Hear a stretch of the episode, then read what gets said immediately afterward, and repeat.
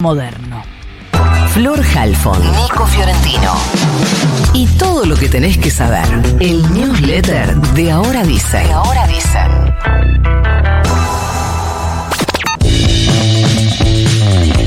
El gobierno se prepara para abrir un nuevo foco de conflicto con los sindicatos, ahora por la desregulación de los aportes de los trabajadores y trabajadoras a los servicios de salud. El vocero presidencial Manuel Adorni confirmó ayer que están terminando de redactar la reglamentación para que los trabajadores y trabajadoras en relación de dependencia puedan optar libremente, así lo dijo él, entre derivar aportes a una obra social o a una prepaga.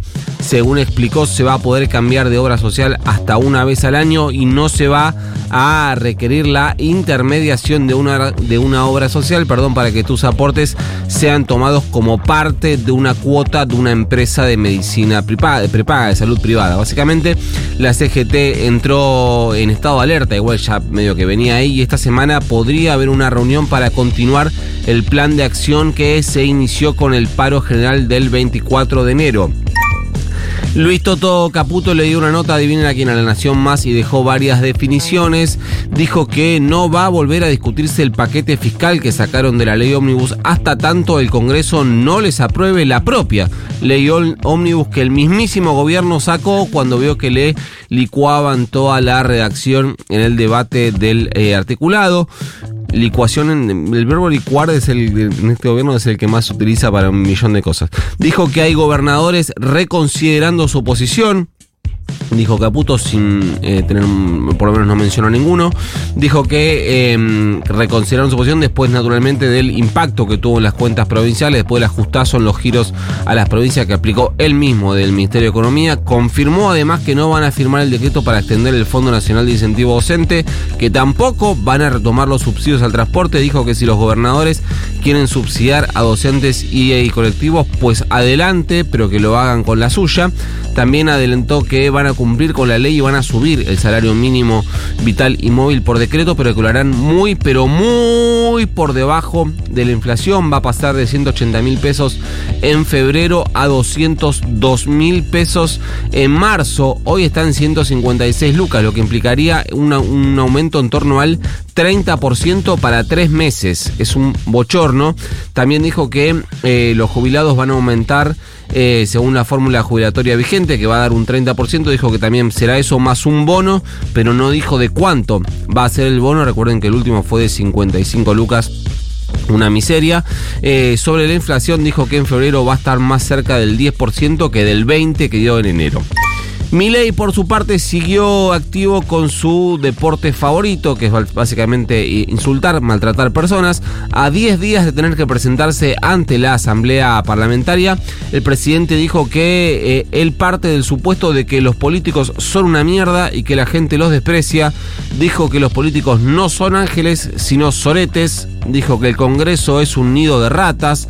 De Ricardo López Murphy, a quien lo atendió, pero con un nivel de dedicación, pero se la tenía guardadísima porque habló eh, Milei en algo que se llama así como el Club de la Libertad que no tiene nada que ver con León Gieco, eh, que está, eh, viajó a Corrientes para celebrar creo que los 10 años de su fundación. López Murphy es integrante del Club de la Libertad, por eso lo, lo atacó tan personalmente. Dijo que se disfraza de liberal y es una verdadera basura que va en contra de las ideas del liberalismo y que además sigue siendo empleado de la reta. ¿Con qué le paga la reta en este momento? No tengo idea. Y la última. El gobierno le ofreció apenas un 12% de aumento a los estatales en la paritaria nacional, lo que demuestra que el plan para bajar la inflación cierra con la, otra vez el verbo igual, con la licuación de salarios y la caída de la demanda. Básicamente que los precios dejen de subir porque vos ya no podés comprar las cosas. Sea ropa, sea útiles, sea comida, sea medicamentos, etcétera. Ese es el plan te lo estamos avisando. Eh, ATE rechazó la propuesta por considerarla muy lejana al 20,6 de inflación que había dado en enero. Sin embargo, UPCN, la, el sindicato que conduce Andrés Rodríguez, sí aceptó la propuesta del 12%, por lo que el aumento igualmente va a impactar en todos los salarios estatales. ATE anunció que va a hacer medidas de fuerza en la última semana de febrero, donde va a reclamar también por la reincorporación de todos los despedidos en el Estado. Lo grave de esto es que la paritaria nacional suele utilizarse como faro de las provinciales y las municipales, por lo cual validar este 12% es reconocer que vas a arrancar el año perdiendo como en la guerra. El gobierno dice que está en trámite la reunión para definir con los gremios docentes nacionales el piso salarial, pero los gremios por ahora no se enteraron. Lo que dejan bastante claro es que lo hacen desde el gobierno porque es algo que está estipulado por ley, pero no se estresan si no hay acuerdo antes del comienzo de clases porque están convocando muy sobre la fecha. La reunión de hecho todavía no tiene un día, todo indica que podría concretarse a mediados de esta semana en el Palacio Pisurno, sede de la Secretaría de Educación. La idea es convocar a los cinco gremios nacionales, que esté el titular del área, Carlos Torrendel, y su par de trabajo, Omar Yacín, y que sea en el marco del Consejo Federal de Educación. En realidad no en el marco, pero se prevé la presencia de algunos ministros provinciales. Eso ya se estipuló por región para establecer una cuestión con la que se supone va a estar de acuerdo todo el país. Ya vimos que en rigor el gobierno no le llama paritaria nacional porque dice que las paritarias son provinciales y que acá se define el piso de los salarios educativos para que luego cada jurisdicción, partiendo de esa base, marque los propios. Mientras tanto, el gobernador de Chubut, Nacho Torres, anunció la creación de un incentivo provincial docente para compensar lo que decía Nico, la falta de los fondos nacionales que el gobierno no les manda a las provincias. Y el gobernador de Misiones, Hugo Pasalacua, también confirmó que cubrirá pagos a docentes con fondos provinciales.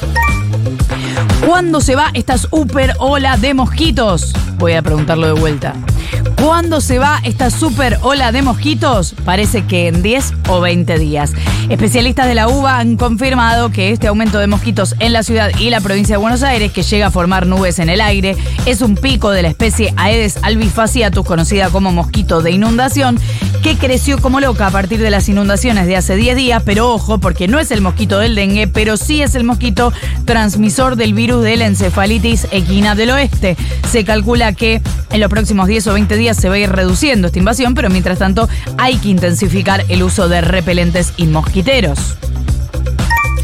El gobierno porteño busca a los que prendieron las bengalas en Niceto. La Agencia Gubernamental de Control de la Ciudad de Buenos Aires denunció ante el Ministerio Público Fiscal que se encendieron bengalas dentro del boliche de Palermo y ahora la Fiscalía a cargo investigará las responsabilidades del boliche y de quienes prendieron la pirotecnia. Ayer contamos que el hecho ocurrió el sábado a la noche cuando el rapero Pablo Toro, conocido como El Doctor, daba un recital en la sala de conciertos de Niceto. Obviamente el video causó repudio por el recuerdo trágico Cromañón, donde murieron 194 personas el 30 de diciembre de 2004 en un incendio que empezó cuando prendieron una bengala en el público. Desde Niceto dijeron que de forma inmediata se procedió a cancelar y dar por finalizado el show musical. Estoy leyendo textual y se desalojó al público presente en el local. No era lo que contaban algunos de los que contaba en este episodio en redes, y el músico dijo en un comunicado que repudia el hecho, pero que igual las bengalas de Cromañón no son como las del humo que se usan ahora. En fin. Mandamos el news. Mande nomás. Se va.